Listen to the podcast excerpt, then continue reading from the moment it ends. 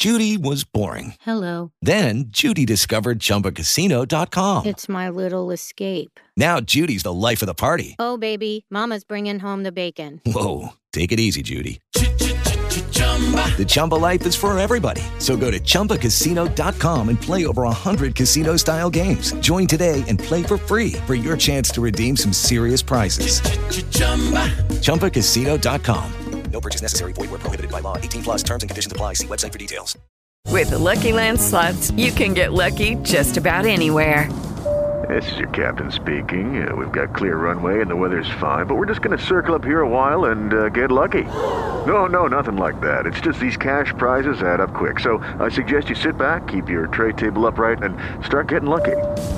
Play for free at LuckyLandSlots.com. Are you feeling lucky? No purchase necessary. Void where prohibited by law. 18 plus terms and conditions apply. See website for details. O podcast que você ouve agora é uma produção da Central 3. Este podcast é uma parceria com o Brasil de Fato.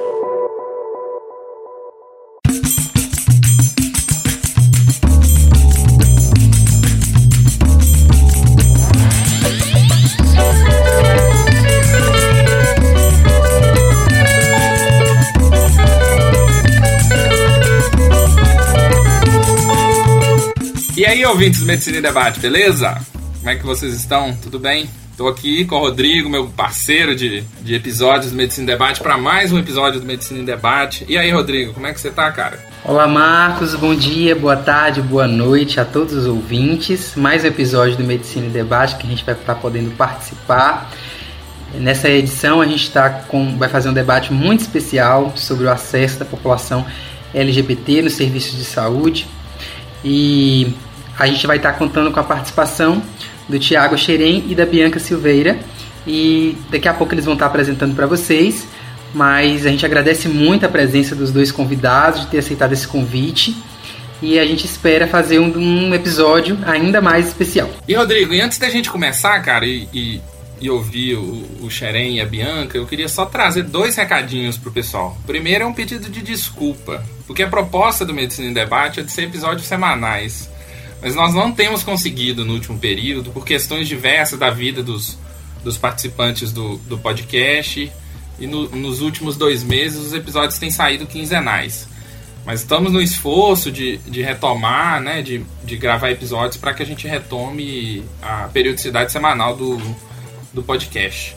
E um segundo recadinho é dos nossos parceiros. A gente precisa agradecer os nossos parceiros, porque sem eles a gente não consegue construir esse podcast. O primeiro agradecimento é para Central 3, que é uma parceira na produção e na divulgação do podcast.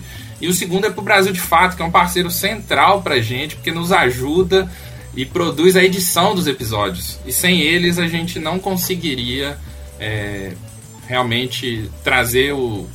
produzir o Medicina em Debate e divulgá-lo.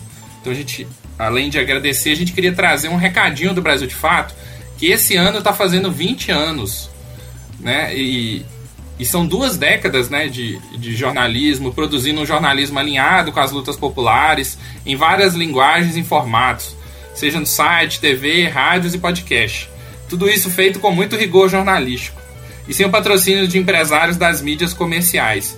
E para o Brasil de fato manter esse jornalismo de interesse da classe trabalhadora, né, durante esse período todo e pra, por mais 20 anos, eles estão com a campanha de financiamento coletivo. Você pode ajudar com uma contribuição única via Pix ou assinatura de uma das contribuições mensais a partir de 20, de 15 reais, desculpa, com muitas recompensas bacanas. Você pode fazer isso acessando o site apoia.brasildefato.com.br, que a gente vai colocar na descrição do episódio, e, e contribuir para esse jornalismo independente. Tá certo? Esse, eram esses recadinhos que eu queria trazer, Rodrigo. E vamos para o episódio.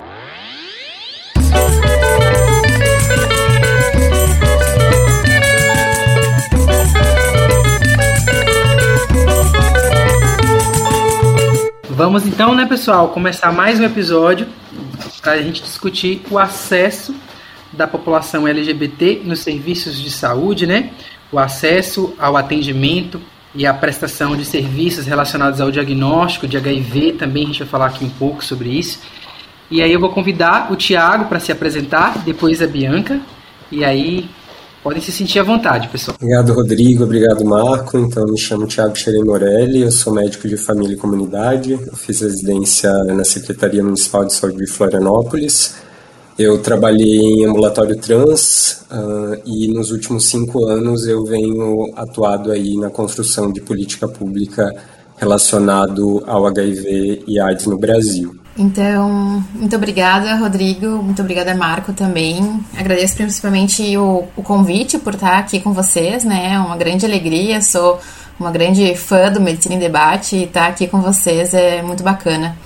É, meu nome, então, é Bianca Niemezewski Silveira.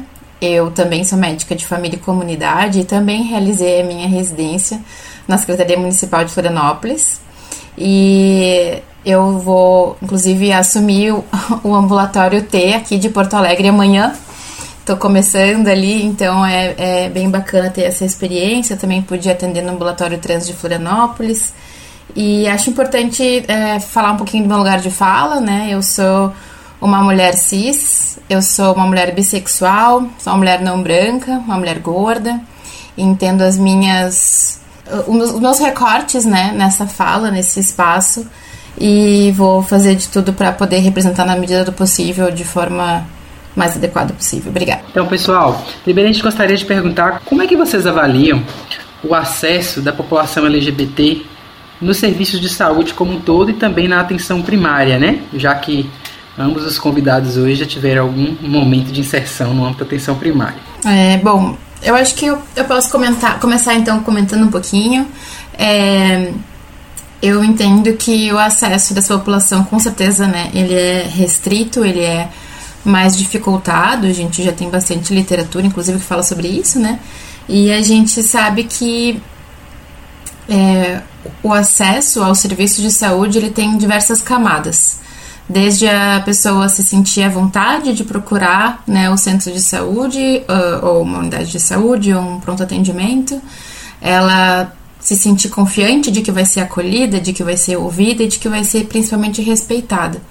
Então, quando a gente fala dessa população de uh, lésbicas, gays, bissexuais, pansexuais, transexuais, travestis e, e, e todo o mais da sigla, a gente sabe que são pessoas que têm umas, algumas necessidades específicas de saúde e que muitas vezes têm dificuldade de ter essas necessidades respeitadas ou, né, realmente atingidas, assim, né? Supridas. Então, desde o medo de ir num, num, local e não ter o seu pronome respeitado, ou de sentir vergonha mesmo de falar com quem que aquela pessoa se relaciona, por vergonha de suas dúvidas, que muitas vezes são muito, talvez, tranquilas, uh, banal, medo de que seja considerada uma dúvida banal, quando na verdade não é, né? E aí muitas vezes não tem um lugar seguro dentro de casa para tirar essas dúvidas e ali no serviço de saúde que seria um lugar que poderia tirar essas dúvidas, às vezes as pessoas não se sentem à vontade para falar sobre isso, levando em conta é, todos os preconceitos que a gente sabe que existe, né? Então acho que o acesso permeia esse essa caminhada, né, do do usuário do SUS desde casa até conseguir entrar no serviço. É, bem nesse sentido que a Bianca falou, assim, acho que a gente tem a discussão de acesso na atenção primária e na medicina de família ela é infinita, assim, né? A gente faz há muito tempo e eu acho que o entendimento é, a gente tem diversas barreiras de acesso que são compartilhadas por todo mundo. E existem algumas barreiras adicionais que são uh, que atingem algumas populações por questões uh, de complexidade social e, e, cultural. Com relação à população LGBTQIAPN+, assim, dentro desse, desse universo de pessoas, a gente tem algumas diferenças também dessas barreiras. Mas, de maneira geral, né, isso que a Bianca trouxe, assim, se a gente pensa na população T, existe uma barreira que muitas vezes ela já está ali na porta do serviço de saúde ou muitas vezes até antes, né, uma vulnerabilidade social que impede a pessoa de acessar, mas enfim, existe uma violência que ela antecede a consulta, né, é um, uma unidade de saúde que tem olhares diferentes, que vai ter um atendimento uh, que, enfim, mais grosseiro na recepção ou que não vai respeitar o nome social, então, a população T tem aí essa barreira que muitas vezes é pré-consultório, né, e que isso já faz com que, se aquela pessoa teve uma experiência negativa de acesso, talvez ela nunca, nunca mais busque. E foi um pouco nesse sentido que a gente construiu o ambulatório trans, assim, né? Era entender que precisava ter um espaço protegido, assim, de acesso, né? Livre de transfobia e que as pessoas sentissem à vontade para acessar.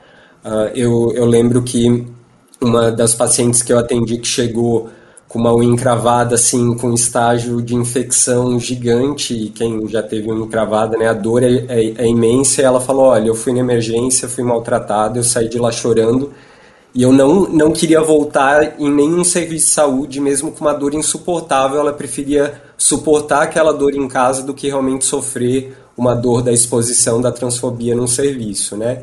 E para a questão mais de orientação sexual, existe essa, essa barreira que é intraconsultório, né? que também tem o preconceito em outros níveis, mas é aquela coisa do, do pressuposto da heterossexualidade, né? quando a gente parte do pressuposto que todas as pessoas que eu atendo são heterossexuais. Então a minha abordagem é sempre pensando que, bom, a prática sexual dessa pessoa é essa, ela tem uma parceria que é de tal gênero, e que uh, essa invisibilidade da, da orientação sexual, da prática sexual, gera danos em diversos níveis. Assim, se a gente for pensar que saúde sexual é parte de, da saúde integral, né, e que sem saúde sexual não existe saúde integral de verdade, se você não oferta um cuidado que leve em conta um aspecto que é muito importante para a vida daquela pessoa, seja com relação à, à violência que ela sofre, à saúde mental, a barreiras de acesso, a questões daí ligadas às infecções sexualmente transmissíveis, mas não só isso,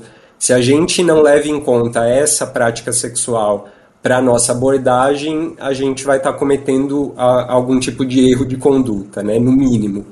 Mas eu entendo que é isso, né? A gente tem uma série de barreiras adicionais que são um pouco diferentes para para as populações ligadas a esse universo aí LGBTQIAPN+. Deixa eu perguntar um, um negócio para vocês, assim. Vocês, vocês dois, né, têm são protagonistas uma, da política pública, assim, né? E, e, acabou que nessa fala inicial vocês falaram muito de, das barreiras, dos desafios, das dificuldades que esse, que esse público enfrenta no acesso à a, saúde, né? Assim, no, no, atendimento em saúde. Mas há experiências interessantes, né? Eu imagino que vocês construíram e vivenciaram experiências interessantes e também conheçam algumas experiências interessantes no Brasil, de, de um acesso diferenciado, que permite um, um cuidado integral à saúde.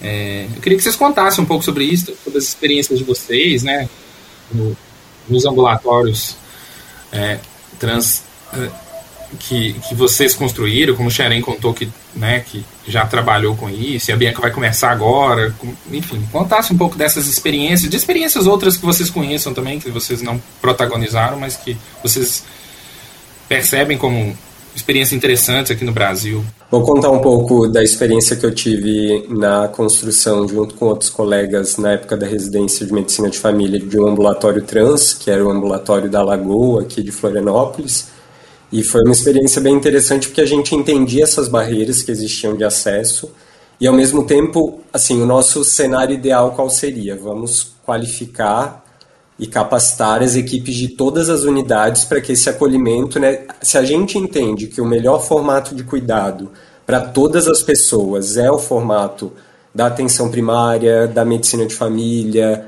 com um cuidado integral, longitudinal, por que que para essas pessoas tinha que ter um cuidado diferente, assim, no sentido de que historicamente a população trans acessou o serviço de saúde via endocrinologia ou psiquiatria ou através dos centros de testagem e aconselhamento, que eram locais um pouco de refúgio também para outras questões para além das ISTs, né? Então, por que que para essas pessoas elas não tinham o direito de acessar um cuidado que a gente entende que é o melhor cuidado para todas as pessoas. Mas esse horizonte que era centros de atenção primária uh, que estivessem uh, uh, plenamente atuando para reduzir essas barreiras e que conseguissem acolher essas pessoas, esse tempo é, era muito longo para se esperar, né? Então a gente entendeu que precisava existir um local que tivesse esse, esse espaço mais protegido, mas que a gente queria que fosse num serviço de atenção primária, né, e que tivesse toda a lógica de atenção primária impressa ali naquele formato de cuidado. Uh, associado com um segundo movimento que era uma qualificação da rede. Então a gente entendia esses dois movimentos conjuntamente, né? E foi um pouco isso a, a ideia da criação do ambulatório. E, e, diversos outros ambulatórios no Brasil hoje eles têm essa lógica, né? De ser num espaço de APS, ou que quem está à frente desse processo são médicos de família, que são equipes de saúde da família um, um, ponto super importante, assim, que eu acho que é fundamental é a abordagem não patologizante, né? A gente entender que aquela pessoa não precisa de um laudo psiquiátrico para se entender enquanto pessoa trans, né? E acessar as tecnologias como hormonização.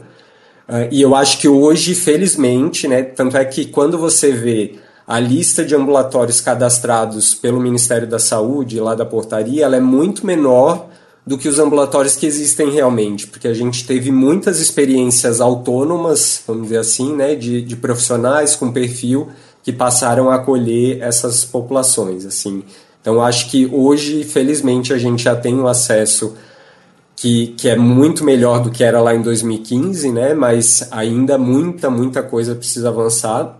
Então acho que essas experiências de ambulatório de, de lógica de atenção primária, vamos chamar assim, são são muito interessantes.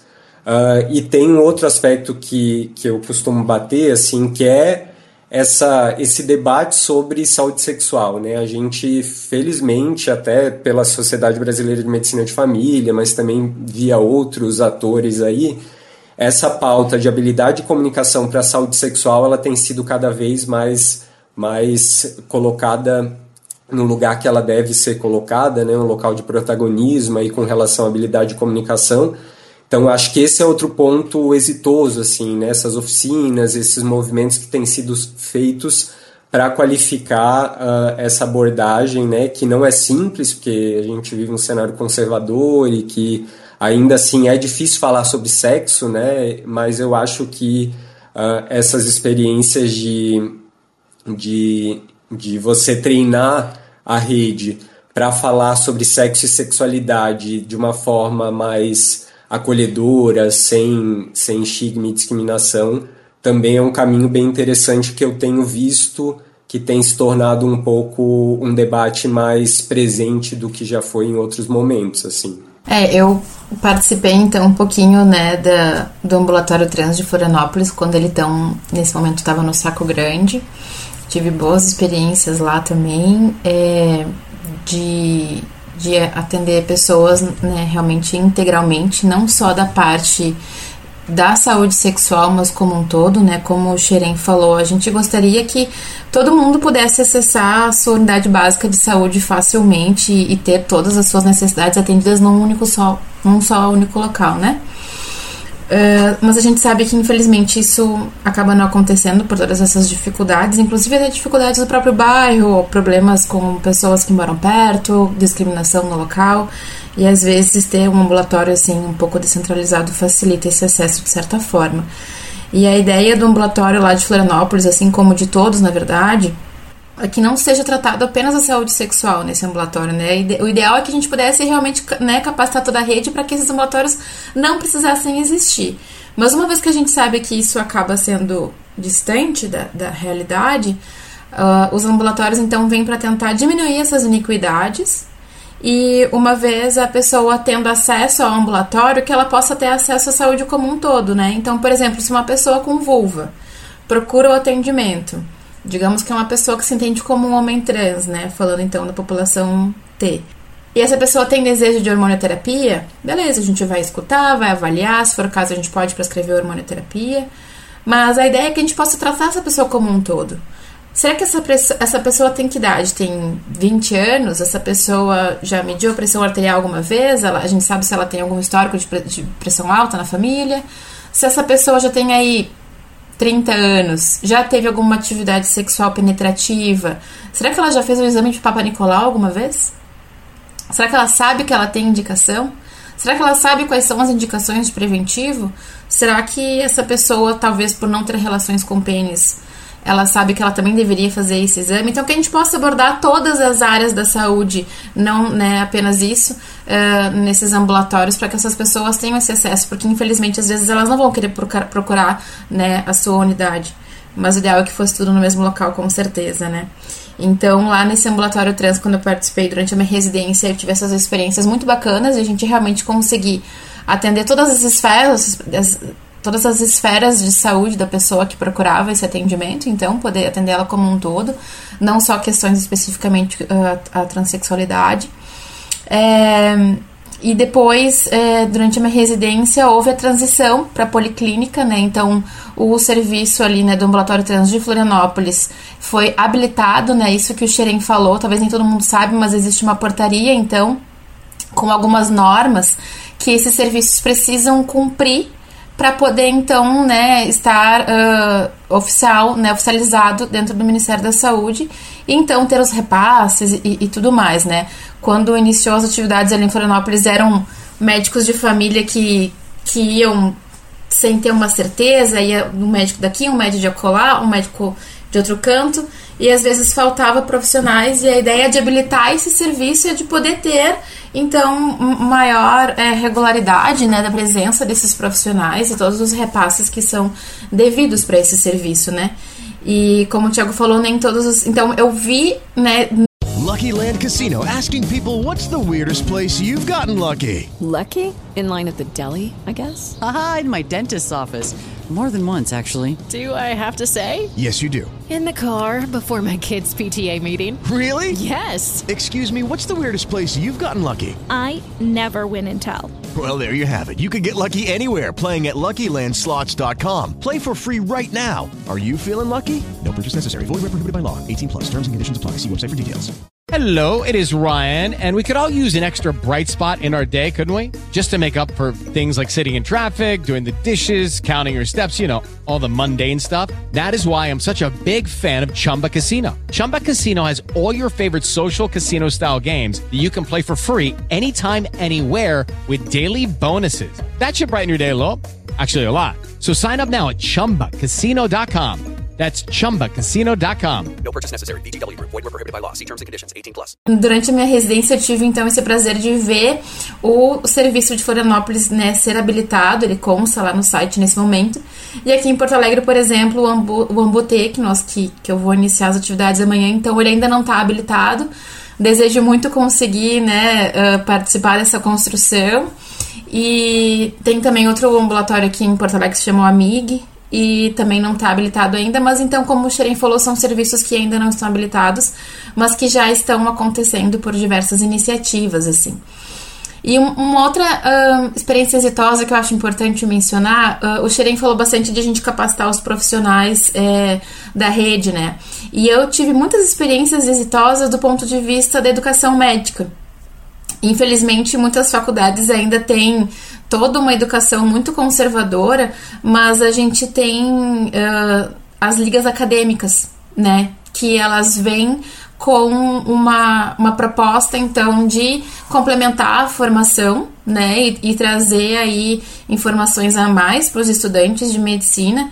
E eu, né, durante a minha formação, tive o, o privilégio aí de fazer parte da LASF, que é a Associação Brasileira né, de, de ligas de saúde da família, e a gente conseguiu aí, então, é, reunir as ligas acadêmicas de saúde da família do Brasil inteiro, né, na, é, fazer é, esse levantamento e também conseguir alinhar mais as ligas e empoderar elas, né, e também levar assuntos de, de importância. Então, eu entendo que essas ligas acadêmicas, né, de, de medicina de família e comunidade ou de saúde da família, ligas não só de medicina, mas algumas ligas é, multiprofissionais também, né, elas são experiências muito exitosas de interferir lá no início, quando o médico ainda nem está formado. Então, ajuda a ampliar os horizontes daquele estudante, como o Xeren falou também, de melhorar inclusive a comunicação, né? De passar a cuidar, ter esse cuidado de não perguntar, de fazer uma pergunta aberta, né? Uh, se, se, a pessoa tem uma parceria sexual, né? Não só falando da população T, mas falando então da, dessa uh, heteronormatividade, que a gente parte do princípio ser uma pessoa, né? Então, cuidar da pergunta, né? Quem que é sua parceria? se a pessoa tem uma parceria sexual, perguntar se é uma relação aberta, se é uma, uma relação fechada, perguntar que tipos de relações sexuais aquela pessoa tem e que possa ser uh, cuidar para ter uma linguagem uh, o mais um, acolhedora possível e menos julgadora, né? E, e, que a pessoa se sinta de fato acolhida e aberta para isso, assim, né? Então, acredito que as ligas acadêmicas tra acabam trazendo mais esses assuntos, por mais que por vezes eles não sejam trazidos pelo currículo médico, né? As, as ligas acadêmicas então vêm com essa, essa oportunidade de trazer mais esses assuntos é, e, e então ajudar desde o início assim da formação e fazer com que o profissional já entre no mercado de trabalho com outro pensamento assim. Acho que são várias experiências bem legais. É, eu achei um aspecto muito interessante que vocês abordaram, né, que tanto o acesso das pessoas trans quanto para os demais pessoas LGBTs, é, a gente acaba se esbarrando na forma de acolher, na forma de tratar as pessoas, né? A gente sabe que na realidade de muitos serviços de saúde, muitos profissionais ainda têm essa dificuldade até mesmo de, por desconhecimento mesmo de estar tá sabendo como tratar a pessoa de forma adequada também, né? de forma que ela se sinta acolhida e que ela não se sinta apenas no trato ali da forma de dizer, para além da posição, né, muitas vezes até mesmo preconceituosa que alguns profissionais podem tratar mesmo os pacientes, né? É, eu gostaria de perguntar para vocês assim, como que vocês avaliam, né, nessa perspectiva, a Bianca já trouxe alguns elementos de, de, de aspectos que são importantes a gente está aprendendo na formação, mas é, como que a gente pode avançar um pouco mais nesses desafios, né, no âmbito da formação desses profissionais, assim, a partir das experiências que vocês já tiveram, que a gente consiga, de certa forma, sensibilizar esses profissionais, né? Não sei se vocês já tiveram alguma experiência nesse sentido no âmbito dos serviços de saúde. Aqui em Salvador, por exemplo, a gente tem até uma proposta, né, que o campo temático LGBT conduz aqui, que é para a discussão de uma unidade amiga, né? E aí, a partir disso, parte da, da perspectiva de tentar sensibilizar esses profissionais a partir de algumas estratégias. Eu gostaria de que vocês é, trouxessem um pouco mais assim de elementos de algum espaço desse tipo de estratégia de sensibilização que vocês já tenham participado? Eu, durante a residência, assim, tive a, a oportunidade de participar de algumas é, alguns momentos de educação permanente com as equipes. Por eu está envolvida com esse assunto, inclusive meu trabalho de conclusão da, da residência envolvia esse assunto, então eu estava estudando bastante.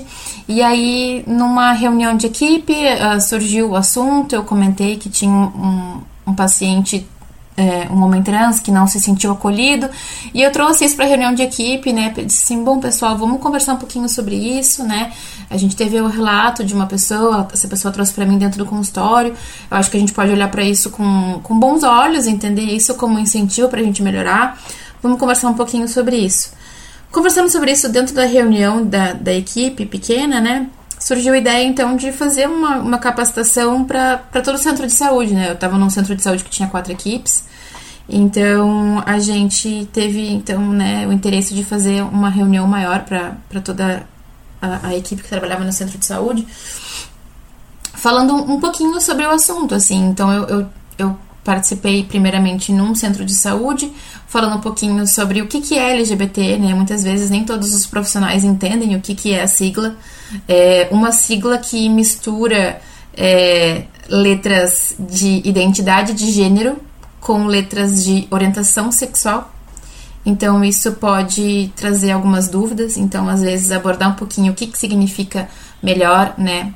Essa questão da, da sigla, é, que as pessoas possam entender essas diferenças, perceber, né? Mostrar exemplos de, de, de, de comunicação que acaba sendo mais violenta, e aquela comunicação que seria mais acolhedora. E acredito que dentro da população T, como o Xiren falou, que, que tem essa barreira antes mesmo de, de acessar o serviço, ah, acredito que a grande, a grande pergunta, mestre, assim, seria como você quer que eu te chame? Né? Como você quer que eu te chame? É, essa pergunta é a grande chave. Se não me engano, foi o, o Vanderson Padilha falou sobre isso numa palestra dele da atualização da Sociedade Brasileira de Medicina de Família e Comunidade.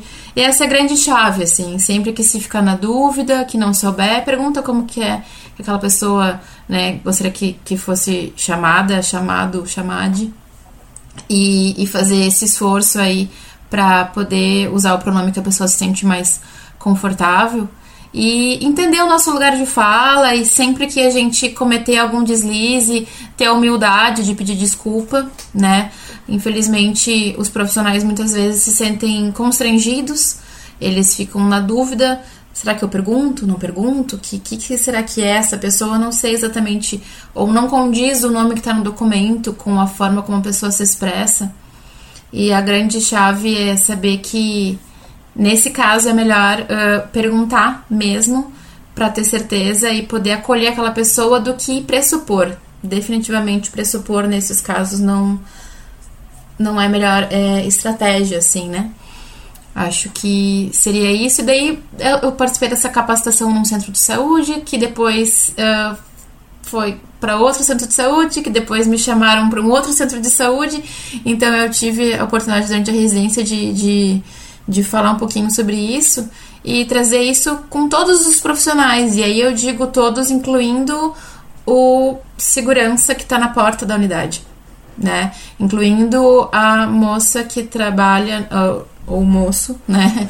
A pessoa que trabalha no serviço de limpeza que todo mundo entenda isso, porque todos nós, fazendo parte de um serviço de saúde, a gente pode estar tá mudando vidas, a gente pode, quando a gente garante um acesso, a gente pode estar tá salvando uma vida de uma forma ou de outra. Então, que todo mundo entenda né, esse papel e, e possa se capacitar e, e ter essa humildade de entender que a gente sempre pode aprender mais e, e ser mais acolhedor com aquelas pessoas que, que procuram um serviço, né? Nesse sentido, assim, eu acho que essa discussão de modelo é uma discussão que a gente tem que fazer enquanto sociedade brasileira, assim, né? No sentido de que eu acredito e parte do movimento que eu fiz nos últimos tempos foi inclusive esse processo de capacitação de rede, né? A gente lançou um, um, um curso bem legal com casos clínicos complexos de acolhimento de população-chave, que tem o foco no desenvolvimento de habilidade de comunicação para a saúde sexual. Depois eu compartilho até para divulgação. Assim, eu, eu acredito muito nesse potencial dessas capacitações, mas eu acho que a gente precisa ter uma compreensão, né, que a gente vive num país conservador que mata muitas pessoas LGBTs e que esse cenário ideal que a gente espera que um dia todas as equipes de atenção primária façam um acolhimento qualificado, livre de discriminação, ele nunca vai ocorrer assim, né? A gente entende que existe uma limitação. Não quer dizer que a gente vai deixar de fazer esse processo e vai lutar para que esse acolhimento seja feito de forma mais é, efetiva possível, né? Mas o que eu tenho visto de experiência de diversos países é realmente a criação dessas clínicas de saúde sexual, né, que seriam espaços intermediários, uma lógica um pouco até como um CAPS, né? Você tem um, uma ferramenta aí que não é um serviço totalmente especializado, que tem uma integração maior com a PS, mas que se entende que a saúde mental existe uma complexidade que muitas vezes a PS sozinha não dá conta e que existe um espaço diferenciado de cuidado, assim, que leve em conta.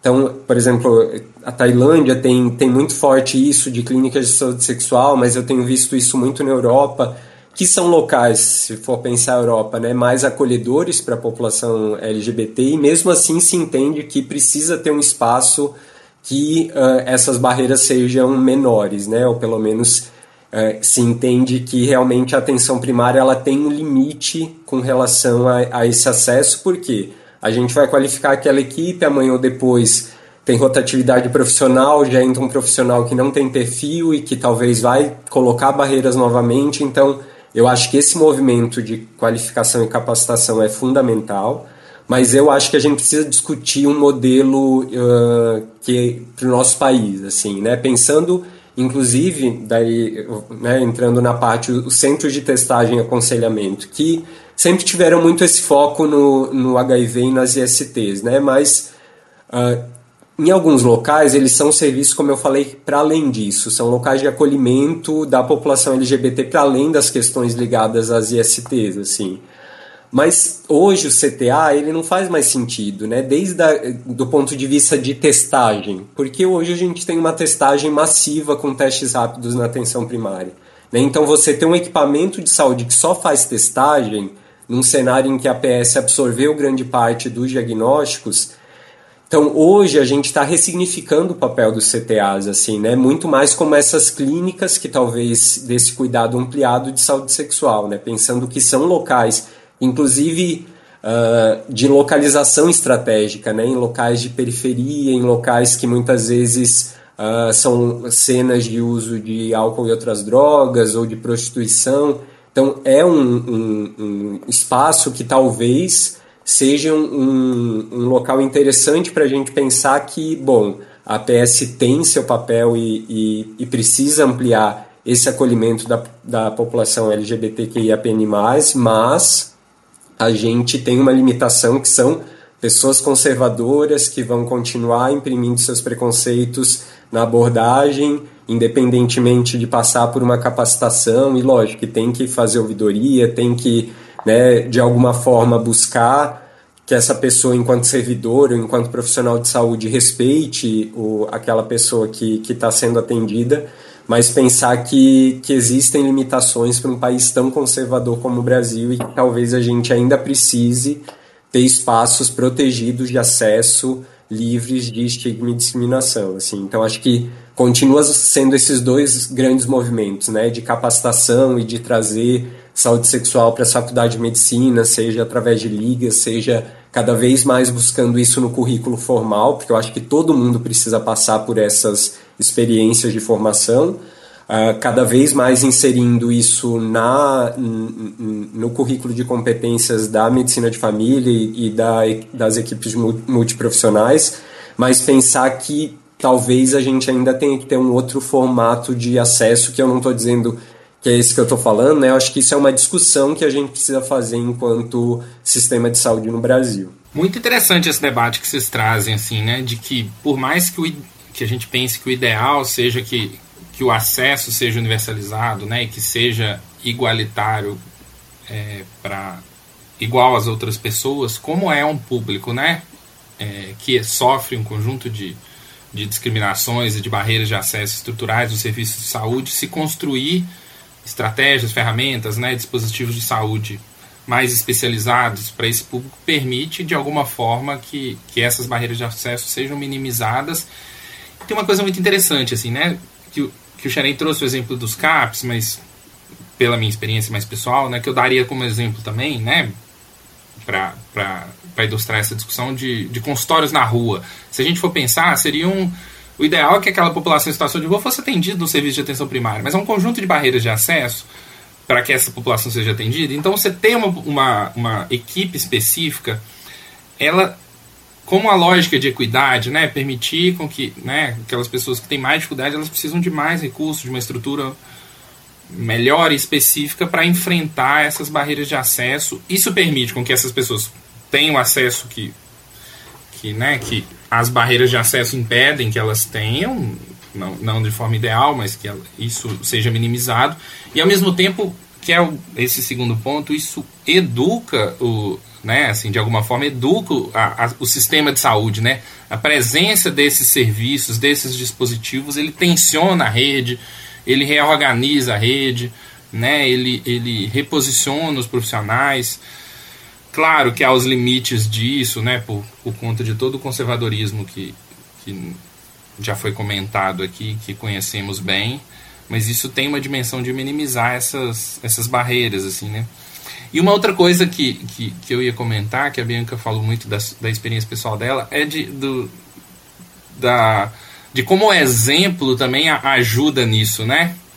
De como né, a construção de outras práticas cotidianas no, nos serviços de saúde, como isso de alguma forma transborda para os demais trabalhadores e como isso acaba fazendo com que é, os, os, próprios trabalhadores que estão ali no cotidiano trabalhando conosco se reposicionem em certa medida, né? Claro que há um limite disso, o limite do conservadorismo, de posições muito muito conservadoras e autoritárias assim, mas eu estou pensando assim das minhas experiências pessoais assim, né, de ter vivenciado é, espaços parecidos com o que vocês já comentaram, de como isso refletiu naquela gente de saúde que a gente achava que era mais conservador e no esforço que ela fazia posteriormente para tentar ter uma, uma prática é, menos discriminatória, né? Como o próprio segurança, percebendo ali um cuidado mais adequado, tentava se, se reposicionar em toda a sua dificuldade. Isso era muito interessante, assim, né? E isso também é parte de, desse processo. É, a gente estava querendo até mudar um pouco o foco do, do debate para algumas outras discussões, mas eu queria tirar uma dúvida muito pontual, assim, que eu, que eu, que eu, que eu acharia interessante, assim. É, conversando com o Rodrigo antes e, e, que a gente pensou no roteiro, assim. Há alguma diferença no cuidado para as mulheres lésbicas? Isso eu, eu queria ouvir de vocês, assim. É uma, uma dúvida mesmo, assim. Tem alguma dificuldade específica dessa população? Alguma barreira de acesso mais específica para esse público? Você pensando esse recorte mais específico. Acho que queria entender um pouquinho melhor, assim, é, vocês, essa dúvida que vocês tiveram bem pontual, assim, para poder também responder melhor. Seria uma dúvida é, de quais as barreiras uh, das mulheres lésbicas ou se mulheres lésbicas acabam tendo ou não barreira comprado as outras letras, o que, que as outras siglas, a segunda questão. As duas coisas? Bom, acredito que sim, tem barreiras também, né? E, e, e, são, e são diversas, assim, né? E é, e é bem uma, uma questão de, de lugar de fala mesmo, assim, que, que, eu, que eu penso que faz diferença. Pensando em alguns exemplos, assim. Uma, uma jovem, uma mulher jovem de 17 anos que por algum motivo vem à consulta e a mãe tá junto e a mãe é uma pessoa, por exemplo, religiosa extrema, que não sabe, não pode saber a orientação sexual da filha. E quer que a filha comece a tomar anticoncepcional. E ela não quer tomar. Por N motivos. E como que ela vai falar para aquele profissional de saúde que ela não quer tomar? E que ela não tem interesse em tomar? e que ela. Como é que ela vai, vai abordar esse assunto? E aquela mãe tá junto, né? Falei de 17, mas sei lá, imaginemos uma de 14 anos. A gente sabe que é cada vez mais cedo dentre outras questões. Por exemplo, é, uh, imaginemos então um, um, outro cenário, uma mulher lésbica uh, que muitas vezes ela não se aceitou ainda, ou ela não se entende como tal, acaba não tendo relações ou nunca teve relações, ou então ela acredita que se ela só tem relações com outras vulvas uh, sem penetração, ela não tem risco de ST. Então ela não toca nesse assunto. Ela não fala sobre isso. Ou ela só, ou então uma outra mulher lésbica que tem penetração com brinquedos, por exemplo, só brinquedos, não tem penetração com pênis, uh, mas nunca realizou o preventivo. E ela se nega a realizar o preventivo, ela não acredita que precisa. Então, são Lucky Land Casino asking people what's the weirdest place you've gotten lucky? Lucky? In line at the deli, I guess. Aha, in my dentist's office. More than once, actually. Do I have to say? Yes, you do. In the car before my kids' PTA meeting. Really? Yes. Excuse me, what's the weirdest place you've gotten lucky? I never win and tell. Well, there you have it. You can get lucky anywhere playing at LuckyLandSlots.com. Play for free right now. Are you feeling lucky? No purchase necessary. Void where prohibited by law. 18 plus. Terms and conditions apply. See website for details. N questões e muitas vezes a barreira... Uh, muitas vezes a barreira não é a existência de uma barreira, mas é simplesmente o vácuo. É o não falar sobre. É, o, é, é a questão da heteronormatividade mesmo, é a questão do partir do princípio que, né, aquela pessoa é hétero e que aquela pessoa não tem. E, por exemplo, a gente não tem dispositivos adequados, né, de, de dispositivos de, de barreira, né, de, de métodos uh, de barreira de sexo entre vulvas. E aí, vulvas de mulheres lésbicas ou de, de pessoas trans, e aí tem todo o universo de orientações sexuais envolvidas, assim, né? Um, e aí, por exemplo, eu no meu lugar de fala com uma mulher bissexual, atendi uma mulher, e foi uma situação, para mim, que eu acredito que eu nunca vou esquecer. Eu atendi uma mulher uh, que veio comigo numa consulta e disse: Eu quero colocar um DIU. Deu, tá, Beleza, conversei com ela, perguntei como é que era o fluxo, perguntei se ela tinha alguma dúvida. Não, tudo certo, então tá, vamos agendar. Parti do princípio que ela era hétero. Aí na consulta seguinte fui, coloquei o Dion nela e depois eu perguntei, tem alguma dúvida, né? Ah, pra ter relação sexual tem que esperar tanto tempo, né? Ah, então tá, daí tu fala com teu namorado, não sei o quê. Não, eu tenho uma namorada. E aí eu deu tela azul, assim, eu buguei, eu fiquei, tá. Daí eu me recompus, me dei conta de que eu fui heteronormativa, que eu pressupus que por ser uma mulher cis com vulva que quer colocar Jill, ela namoraria certamente um homem que era hétero. Então, me recompus, respirei fundo, pensei, primeiramente pedi desculpas, disse, tá, entendi, desculpa, a partir do princípio que tu tinha um namorado. Mas, então, né, pra tu ter uma relação com penetração, assim, assim, assim. e aí eu perguntei pra ela: olha, queria te, te perguntar, com respeito, se tu te importaria de me informar de onde veio o teu desejo de colocar um DIU, já que tu tens uma relação com outra mulher cis. Ah, porque a gente tem uma relação aberta e eu tenho relações com um homem cis também. Ah, tá bom, então tá, muito obrigada. Então é algo que foge da nossa realidade. Então são N barreiras. Então eu, como uma mulher bissexual, atendi uma mulher bissexual e tratei ela como heterossexual. Então, assim, são todas essas, essas pequenas nuances da cis heteronormatividade que, se não é uma pessoa que se sente à vontade de falar sobre isso, ou que não é uma pessoa que já se aceitou, ou que não é uma, que é uma pessoa tímida, ela não vai ter energia para colocar naquele espaço. Se a pessoa partiu do princípio que ela é hétero, essa menina, né, ela teve energia de dizer: não, não, eu tenho uma namorada. Mas ela poderia ter ficado quieta. E eu teria perdido a oportunidade de aprender isso. Porque é geralmente isso que acontece. A pessoa LGBT ela não tem energia para contradizer a cis heteronormatividade. Ah, tá, tá, tu quer chamar de namorado, então chama, tanto faz, já colocou meu deal mesmo, vou embora e pronto. Então, às vezes a barreira é esse vácuo, é o não falar sobre isso, né? Então, é o não falar sobre. Se eu pergunto se eu sei que eu tô atendendo, por mais que eu, que eu me esforce, que eu, que, eu, que eu tenho meu lugar de fala, ainda assim isso está intrínseco dentro da gente. Então é um se desconstruir todos os dias e trazer esse assunto. Acho que uma coisa que o Xeren falou, que eu acho que tem que ficar bastante aqui hoje, é que pra gente ter uma saúde integral, a gente tem que ter a abordagem de uma saúde sexual adequada. A saúde sexual, ela é imprescindível na vida de praticamente todo ser humano. E aí eu digo, inclusive, das pessoas assexuais, que elas também têm que ter esse espaço de fala, elas também têm que ter esse acolhimento. Então, falar sobre isso e aí falar sobre toda a complexidade da saúde sexual, seja dos tipos de prática sexual, das dúvidas, dos métodos de barreira, de como se pega uma IST, como que não pega, de se entender, de dar apoio, de saúde mental, de, de atender assim que tu atende uma pessoa LGBT.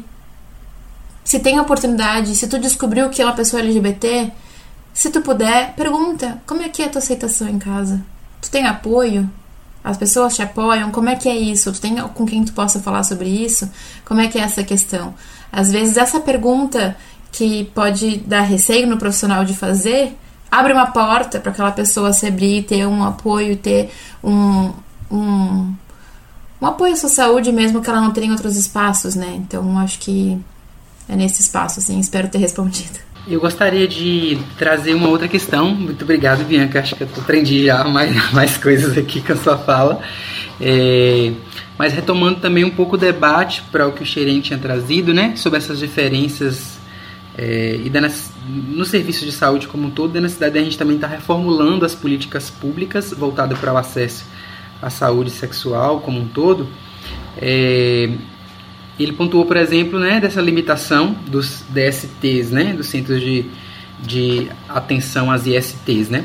Eu vejo que assim não só nesses centros, em alguns desses centros, mas também no âmbito da atenção primária, ainda é muito comum né, essa visão de associar o acesso das pessoas LGBT a apenas o acesso ao tratamento de ISTs, né? Então, eu queria que você comentasse um pouquinho mais sobre, sobre isso. É, eu sei que tem algumas experiências que já expandem um pouco isso também, não só no âmbito da atenção primária, como na atenção especializada com a criação desses ambulatórios mais especializados, como a gente acabou de discutir, mas também, por exemplo, em São Paulo, que a gente teve a construção né, de um protocolo de atenção às pessoas trans e, e também LGBTs, né, com a ampliação da oferta da humanização para outros pontos da rede. Então eu queria que vocês comentassem um pouquinho sobre isso e é, também sobre um pouco das profilaxias. Né? Hoje a gente discute a questão da prevenção do HIV e o quanto isso é importante para a gente poder estar tá zerando mesmo a transmissão do HIV e, enfim, também tem muito a ver com a questão da liberdade, né, de ter a relação sexual sem a preocupação de ter uma doença é, que, enfim, pode trazer repercussões para o longo de toda a vida. E aí eu gostaria que comentasse um pouquinho também sobre o acesso à PrEP, à PEP, apesar e diferenciar um pouco dessa perspectiva, né, de estigmatizar é, essa população apenas com o acesso ao tratamento de ISTs. Então, esse é um desafio, né? Porque eu digo que é uma, uma disputa assim de narrativa, né? Porque durante muito tempo, quando se pensa na história da AIDS, assim, né? Inclusive como ela repercutiu em toda a população LGBT, uh, ah, se a gente for pensar de mudança de comportamento e, e o impacto como foi significativo para toda a população, mas o impacto que foi muito importante para essa população especificamente, assim, que é você não associar diretamente, mas ao mesmo tempo não esquecer que existe uma desproporção com relação a, a, ao cenário epidemiológico, assim, e, e eu digo isso, então assim, não vamos relacionar diretamente todo o debate de saúde LGBTQIAPN+, restringir a pauta das ISTs, de HIV, mas ao mesmo tempo a gente não pode ignorar que ainda morrem mais pessoas LGBT de AIDS no Brasil do que a violência LGBTfóbica mata. E a gente é um país que mata muitas pessoas por violência. E não quero minimizar a violência, mas o que eu quero dizer é que a AIDS ainda é uma doença que mata muitas pessoas LGBTs, assim, e que a gente ainda tem um problema de saúde pública, que é uma doença que apesar de não ter cura, tem tratamento gratuito no Sistema Único de Saúde, e por que, que as pessoas ainda morrem dessa condição, assim, né? Uh, então é, é, é, esse o limiar, assim, é esse o cuidado de dizer que, que inclusive usar esse, esse, esse debate, né, eu sempre digo, assim, quando a gente pega os dados de prevalência, a prevalência na população geral no Brasil de HIV é 0,4%. A gente tem alguns estudos de população trans que mostram em capitais uma prevalência de 36%. População de homens fazem sexo com homens de 18%. Né? Então a gente tem uma desproporção muito grande. Então não falar sobre isso também é ser negligente. Né? A gente tem um acometimento diferenciado e eu digo para a gente usar inclusive esses dados para dizer isso mostra como essa população acessa menos e tem menos acesso né, de qualidade ao serviço de saúde do que outras populações. Né? Essa, é, essa é uma das, da, um dos elementos que mostra que a gente precisa avançar muito com relação a esse acesso de qualidade né, com relação à pauta de saúde sexual. Né? Eu só vou direcionar orientações específicas para práticas sexuais diferentes eu conseguir falar sobre isso no consultório e entender que aquela pessoa pode ter uma identidade de gênero, uma orientação, orientação sexual, uma prática sexual diferente e que para diferentes práticas eu vou ter abordagens diferentes de prevenção.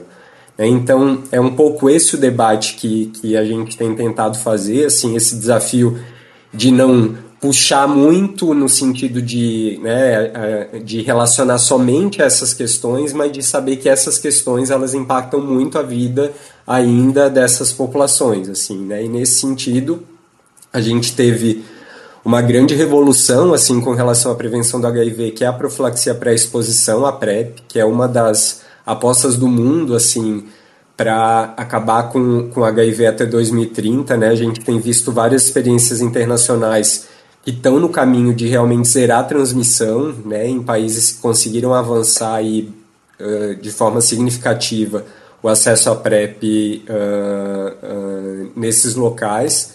No Brasil, né, a gente tem a PrEP desde foi aprovado no final de 2017, começo de 2018, mas a gente ainda tem um número muito pequeno de pessoas acessando, né? A gente chegou aí a uns 65 mil pessoas em PrEP no Brasil, pensando no universo aí de mais de 200 milhões de pessoas.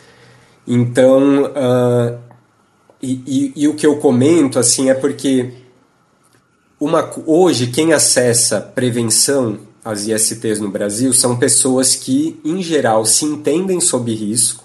Então, eu, me entendo que eu me expus ao risco, eu entendo que eu estou numa situação de risco eu procuro um serviço de saúde, eu sou acolhido nesse serviço de saúde, a minha prática sexual é acolhida nesse serviço de saúde, eu saio com alguma recomendação, ou de testagem ou de, de prevenção.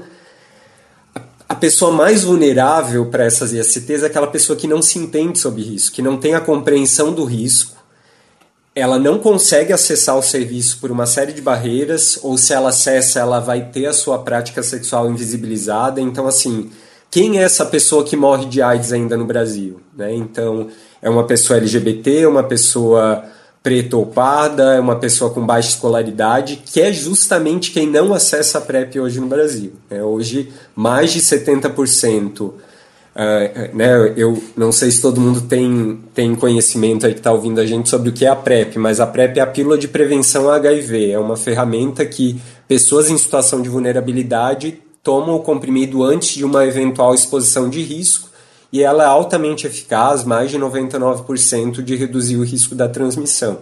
Então, hoje, quem acessa né, a PrEP no Brasil é justamente quem não morre de AIDS. O que não quer dizer que não sejam pessoas que não precisem, mas não são as que mais precisam.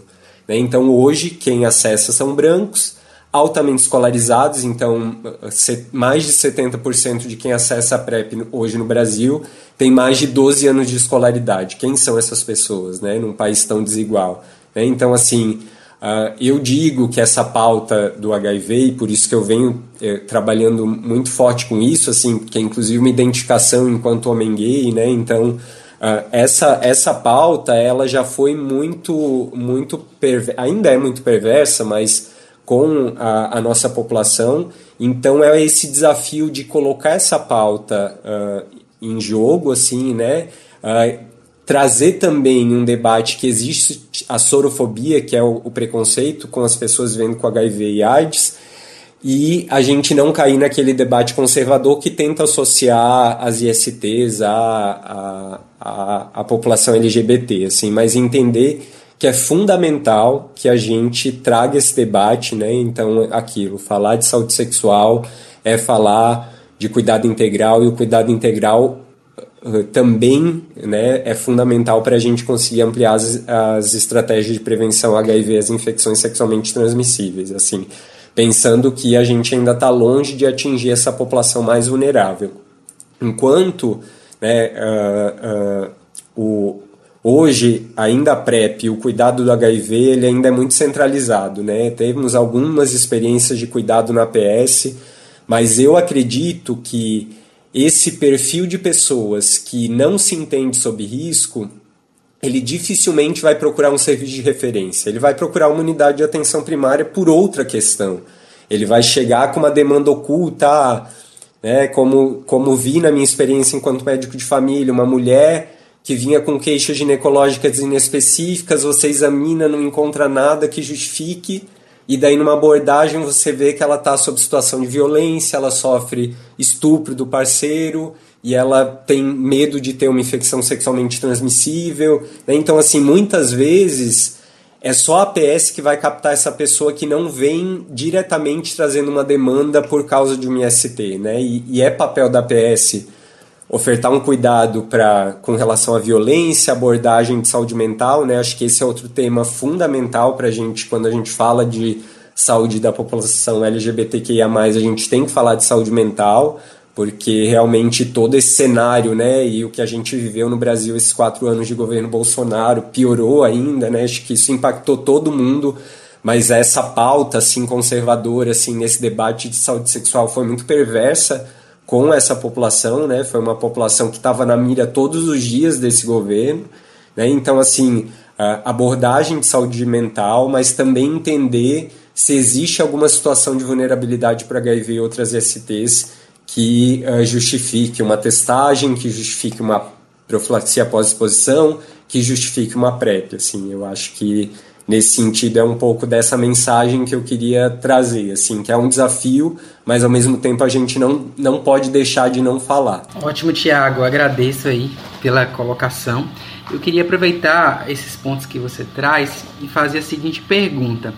É, você acha, por, por, exemplo, na questão do acesso das pessoas, né, LGBT, que a PN+, a gente discutiu sobre a necessidade para garantir a qualidade no acesso de ter né, alguns serviços especializados. Né?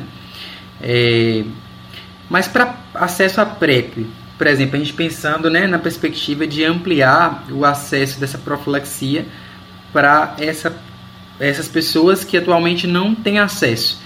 No, ne, você acredita que nesses serviços especializados seria suficiente para a gente conseguir garantir uma medida de prevenção para toda a população que precisa? Ou, na, enfim, na sua experiência, já tem alguma experiência exitosa em algum município do Brasil que já a, a, a, traga mais nessa perspectiva de, de ampliação do acesso a partir da atenção primária? Enfim, queria que você comentasse um pouquinho mais sobre isso. Rodrigo, a gente. Uh, acho que o, o Ronaldo Zonta de Floripa ele usa um termo de serviços redundantes. Quando a gente fala de populações mais em situação de vulnerabilidade, muitas vezes você tem que ter várias portas, né? Ele vai bater em uma e não vai dar certo, talvez. Então, essa ideia de vários serviços que ofertam a, a mesma, a, a, a mesma carteira, vamos dizer assim, né? E nesse sentido, o serviço especializado ele continua tendo um papel fundamental no cuidado das pessoas vivendo ou na oferta de profilaxia, mas é uma compreensão que é um novo cenário da epidemia, assim, né? Que a gente hoje tem um milhão de pessoas vivendo com HIV/AIDS no Brasil, que hoje os esquemas de antirretrovirais eles são muito mais simples do que eram os coquetéis de HIV, então é isso, dois comprimidos, baixa toxicidade nesse sentido da PrEP, né, o que a gente vem pensando? Desde 2021 é possível prescrever a PrEP na atenção primária. Uh, isso ainda não está capilarizado, né? O que a gente vem monitorando aqui, felizmente, cada vez mais está crescendo. Teve uma experiência muito interessante uh, quando a Coordenação Municipal de Saúde do Rio decidiu que a PrEP iria para atenção primária. Eles capacitaram todas a, as clínicas da família e hoje o Rio já oferta mais PrEP na APS do que no especializado, e era um estado que o acesso à PrEP era muito difícil. Né? A gente tem tido, então, alguns locais que, que realmente a PrEP está chegando na, nas unidades de atenção primária, não é uma realidade ainda no Brasil todo, mas é uma aposta, justamente por essa compreensão que eu falei, assim, de, de entender que algumas pessoas que não se compreendem sob risco, elas não estão no especializado, elas estão na PS, elas estão sob cuidado do, do, da equipe de saúde da família, ou enfim, que vai ter a percepção de que talvez aquela pessoa se beneficie dessa tecnologia de prevenção combinada ao HIV. Uh, ah, então, assim, é realmente uma das apostas é, é a oferta de, de PrEP na PS. Mas tem, tem um desafio, assim, que eu acho que uh, a nossa atenção primária está muito sobrecarregada, né? Eu acho que não existe dúvida que as equipes estão tão bastante a, a, demanda é gigante, as pessoas estão adoecendo cada vez mais, a, a, a, pandemia, a crise econômica, tudo afetou. O governo Bolsonaro afetou muito a saúde das pessoas. Né? Então, assim, uh, por exemplo, né, se a gente pensar que hoje a, a faixa etária que mais cresce o HIV no Brasil é, são homens jovens de 15 a 29 anos. Em geral, adolescentes não procuram o serviço de saúde ativamente, né? Então a gente precisa criar demanda para que eles vão ao serviço de saúde ou criar estratégias para que o serviço de saúde vá até eles, né? Então, assim, para mim é fundamental que a gente volte a discutir saúde sexual nas escolas, né? A saúde tem que ir para a escola. Tipo, se a gente quiser realmente ter uh, política pública efetiva de saúde LGBT, de gênero, sexualidade, violência, precisa ir para a escola. Assim, a gente não, não pode esperar acontecer para o serviço de saúde estar tá ali reduzindo danos, né? A gente tem que ter essa abordagem ativa de buscar a escola e, e levar esse debate. Uh, mas realmente eu acredito que a atenção primária é um dos espaços privilegiados para a gente ofertar essas profilaxias, essas tecnologias de prevenção ao HIV. Assim, realmente é uma aposta e eu acho que uh, pode ser um, um, um, exemplo de vanguarda no mundo, assim, né? Porque realmente você conseguir capilarizar do jeito que a atenção primária não, não existe, né? Nenhum nenhum outro formato de cuidado que chega a tanta gente, né? Quanto a atenção primária, né? Que está aí, Ribeirinho, uh, enfim, né, a gente tem aí um potencial de ampliar o acesso à PrEP via PS e realmente é uma aposta que, que eu tenho. Na verdade, só concordar mesmo, assim, com, com o que o Xerém falou, acho que a, a capilarização, assim, acho que essa é a palavra, assim, né? O, o fato de a atenção primária tá, tá tão próxima né, da comunidade é uma peça-chave também nesse, nesse processo, assim. E, e, e mais uma vez, é, para mim é muito difícil não pensar na questão da, da capacitação de quem são os profissionais que estão na PS, né? Eu fico é, ainda pensando muito nisso, assim, o quanto que muitas pessoas ainda não entendem qual que é o, o papel da atenção primária à saúde e, e o quanto às vezes isso está tá distante das pessoas, de, de, de, de muitas vezes é, eu fico pensando também muito na, na, na, questão, por exemplo, da, da medicina, assim, né? É, o, o Shiren trouxe de experiências de outros países. E, por exemplo, em outros países não existe alguém se formar em medicina, não prestar uma residência e começar a atuar. O fato de aqui no Brasil a gente finalizar o curso de medicina e sem uma residência poder atuar em unidades básicas de saúde, poder atuar em pronto atendimento, sem realizar as residências de medicina de família e comunidade ou de medicina de emergência, é algo que faz é, muita diferença, né? É, são, são, são, especialidades, são especificidades da nossa formação, né? Ter esse olhar para a demanda oculta que o Xerém falou, né? A pessoa que vem ali com várias vezes, muitas vezes o médico recém-formado que não fez uma especialização ou o enfermeiro recém-formado que não fez a especialização em saúde da família, não vai ter esse olhar apurado para a demanda oculta. Não vai ter esse olhar apurado de o que, que é o rastreamento, né? A gente sabe que a gente tem indicação de fazer o rastreamento de infecções sexualmente transmissíveis em pessoas sexualmente ativas no mínimo anual né? Então, assim, ter esse mínimo cuidado de ver como é que estão esses rastreamentos, de entender essas especificidades, né? Então, o, o quanto é importante, como seria importante que a gente tivesse ainda mais é, garantisse né, que, que, que, os profissionais de saúde que atuam nas unidades realmente tivessem a, a formação necessária e o quanto a gente sabe que isso ainda está tão longe, né? É, a gente sabe da, da, alta demanda da PS não só pela quantidade de, de, de demanda, quanto pela falta de, de, de centros de saúde, né? Então, populações né, com, com uma proporção muito alta para cada equipe. E equipes que, infelizmente, não têm aí a formação necessária. Então, é, tudo que, que, que o Thiago comentou, né? Porque a PrEP acaba sendo algo tão específico, tão especializado, né? Quando a gente pensa que tem, tem algumas unidades que não tem o mínimo, assim, né? Então, isso que ele falou me, me trouxe à luz esses, esses pensamentos, assim, que eu acho que fazem parte do, do debate, né? É, então, é, eu queria. Bianca trouxe uma questão interessante que tem a ver mais com o processo de formação né, desses profissionais.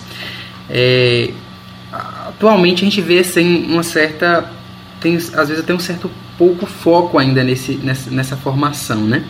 A gente tem algum, a oferta de alguns cursos né, de curta duração para para, por exemplo, a prescrição de profilaxias, né, no, na perspectiva né, da política que está recentemente implantada pelo Ministério da Saúde.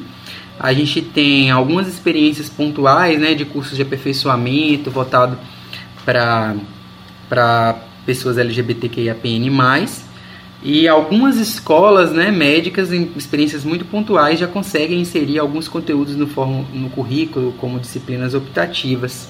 Mas a gente ainda não tem né, essa perspectiva de ter disciplinas obrigatórias na graduação que, que, que, versam sobre isso, né? E tem um debate até no âmbito da medicina de família e comunidade também, se a gente deve ter R3 ou não, né? Ou área de atuação ou não. Então, assim, ah, com relação a, a essa pauta de formação, Rodrigo, e de talvez até entrando aquilo que o Marco falou, né, de equipes nessa lógica de consultório na rua, de você ter uma formação um pouco mais direcionada, assim, eu, acredito um pouco nisso. Não, não sei se realmente é o caminho, mas eu entendo que diante de algumas situações de vulnerabilidade, de questões específicas, primeiro, a gente não pode deixar de lutar para que existe uma base mínima, né? E quando você pensa de um acolhimento livre de preconceito, é o mínimo que você espera de um profissional de saúde, né? Assim, mas no sentido de daquilo que a gente debateu, né? De pessoas que vão colocar seus preconceitos, vão trazer sua seu, sua religiosidade, né? Suas questões de para dentro do consultório, vão, é, a gente não pode contar que, que as pessoas tenham essa, uh, esse acolhimento aí livre de estigma e discriminação. Então, eu ainda entendo que, diante do cenário social, cultural e político que a gente tem no nosso país, que a gente precisa pensar, sim, desses locais ou equipes que têm uma abordagem que protege essas pessoas, né, que já sofrem tantas violências em tantos outros espaços, que pelo menos dentro da saúde, né, elas tenham um acolhimento diferenciado e possam expressar a sua sexualidade de forma livre, né? E, e, e o quanto isso é importante né, para a saúde delas e para a gente, enquanto profissional, elaborar hipóteses diagnósticas que sejam mais reais, né? Aquilo de, a não ser, né, que você pergunte, não partir do pressuposto que você sabe o desejo sexual, a orientação sexual, o desejo reprodutivo daquela pessoa, né, a prática sexual, então, assim, é, eu realmente acho que a gente precisa caminhar mais de, disso, de qualificar ações, seja o R3, medicina de família, com, com foco nessas abordagens.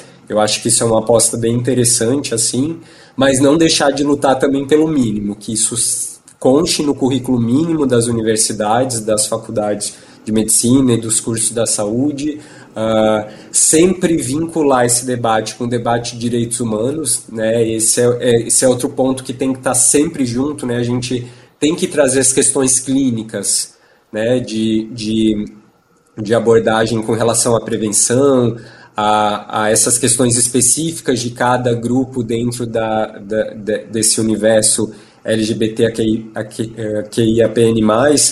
mas é o que eu falo, assim, não adianta você ter a tecnologia de prevenção ali ou a tecnologia de saúde se o debate de direitos humanos não garantir o acesso a ela, sabe? Então, eu acho que sempre esse debate da saúde tem que ser associado ao debate de direitos humanos e justiça, justiça social, enfim, né? E, e, e, a gente vê muito isso, né? Como o mínimo, né? Você ter uh, essas barreiras adicionais, você tem questões sociais né, que a pessoa abandona um tratamento por não ter dinheiro para um passe de ônibus, né? Então sempre uh, quando a gente fala dessas questões de vulnerabilidade, esse esse debate ele tem que vir conjuntamente, né? Saúde mental, violência, uh, racismo também, né? Acho que uh, esses temas eles só mostram como o racismo impacta negativamente na saúde da população negra.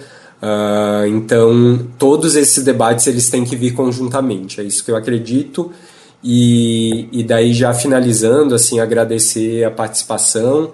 Uh, eu acho que uh, é um debate muito, muito amplo. Eu, eu, não acho que a gente conseguiu dar conta de tudo, né? A gente acabou focando em algumas partes mas tem toda uma questão de saúde mental que eu acho que daria todo um programa inteiro para falar, né? Porque tem questões muito específicas dessa construção do gênero e da sexualidade que numa sociedade LGBTfóbica impactam muito né, a nossa saúde, né? Então, é, eu acho que tem outros temas, até como dica aí para outros programas, que a gente pode tentar explorar mais profundamente, assim. Mas eu acho que de maneira geral fica a sensibilização para o tema, né, da importância da gente olhar enquanto profissional de saúde, profissional da PS ou especializado, assim, para olhar para essas questões e de entender que elas são fundamentais para a gente ofertar um cuidado de qualidade para as pessoas que a gente se propõe a, a, a atender. É, então, Rodrigo, eu acho que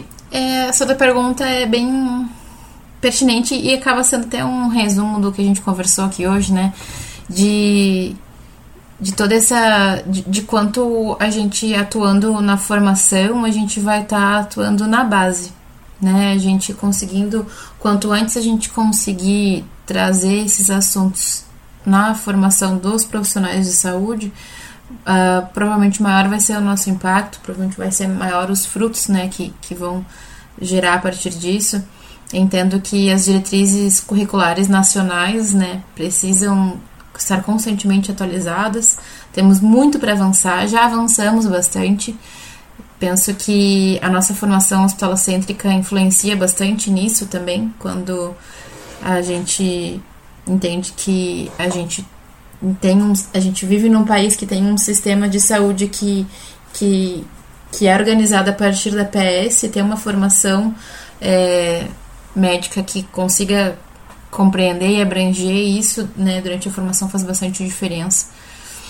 E, e, penso também isso que tu comentou do R3, eu fico pensando muito nisso também. É muito comum também, mais uma vez, pensando na, na, na experiência de outros países, né? É muito comum ter no mínimo três anos de residência. Penso que, que sim, uh, a residência de medicina de família provavelmente vai caminhar para aumentar um ano de, de residência, assim como teve um aumento do, dos anos de residência da pediatria, teve um ano de residência, aumento, assim como aumentou né, nos outros programas. Penso que o programa de medicina de família e comunidade vai ter que aumentar também, porque realmente nossa área de atuação é muito ampla e para a gente realmente conseguir fazer uma formação mais adequada, a gente vai precisar de um pouquinho mais de tempo aí nessa formação, ainda mais tempo na nossa formação. E também agradeço imensamente o convite Fiquei realmente muito feliz, muito honrada de participar aqui com vocês. Espero ter agregado, é, aprendi muito com vocês. E gostaria de ficar aberta também, se alguém quiser manter algum contato. Acho que deixar de repente meu arroba no Instagram, é uma rede social que eu mais uso, é o arroba MFC Bianca Silveira. Tô lá disponível se alguém quiser tirar alguma dúvida, bater um papo, convidar para alguma capacitação, qualquer coisa. É, meu e-mail, bianca.nsilveira.gmail.com e agradecer mesmo. Foi um prazer.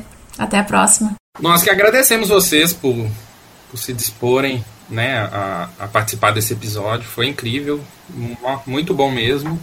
E é isso, pessoal. Estamos finalizando mais um episódio do Medicina em Debate. Né, com, e agradecer novamente a presença da Bianca e do Thiago Xerém é, nesse nesse nosso episódio.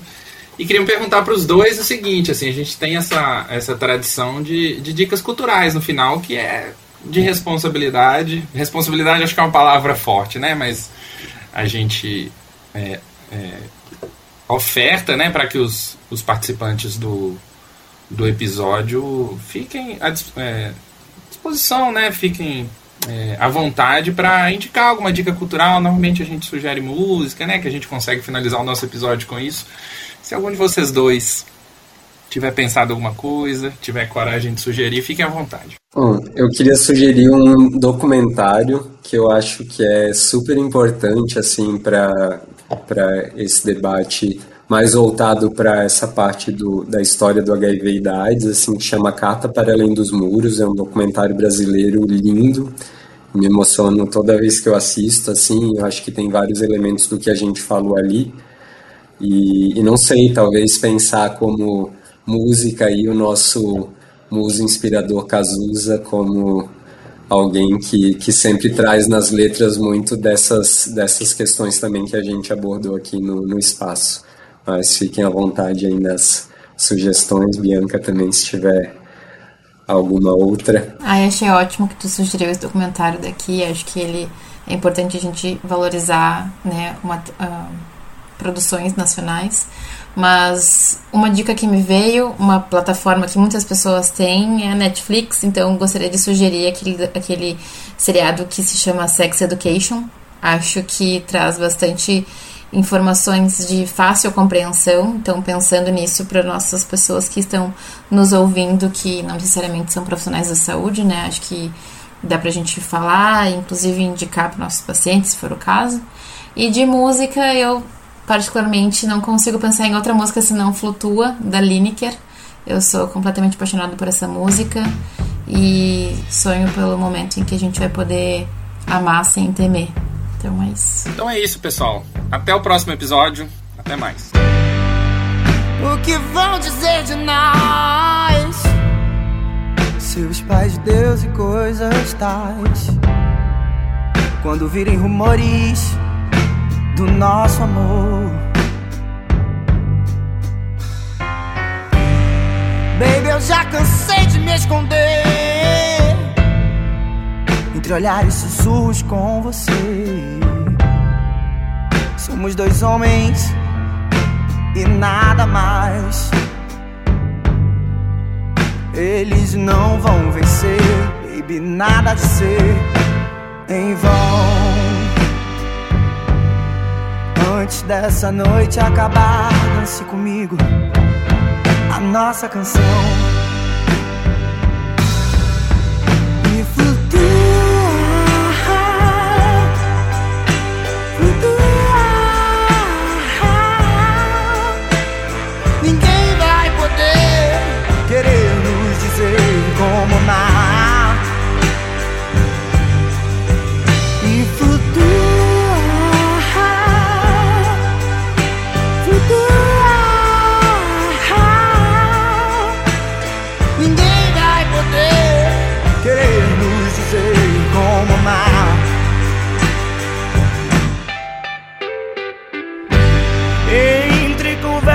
Soltas pelo chão, teu corpo teso, duro são.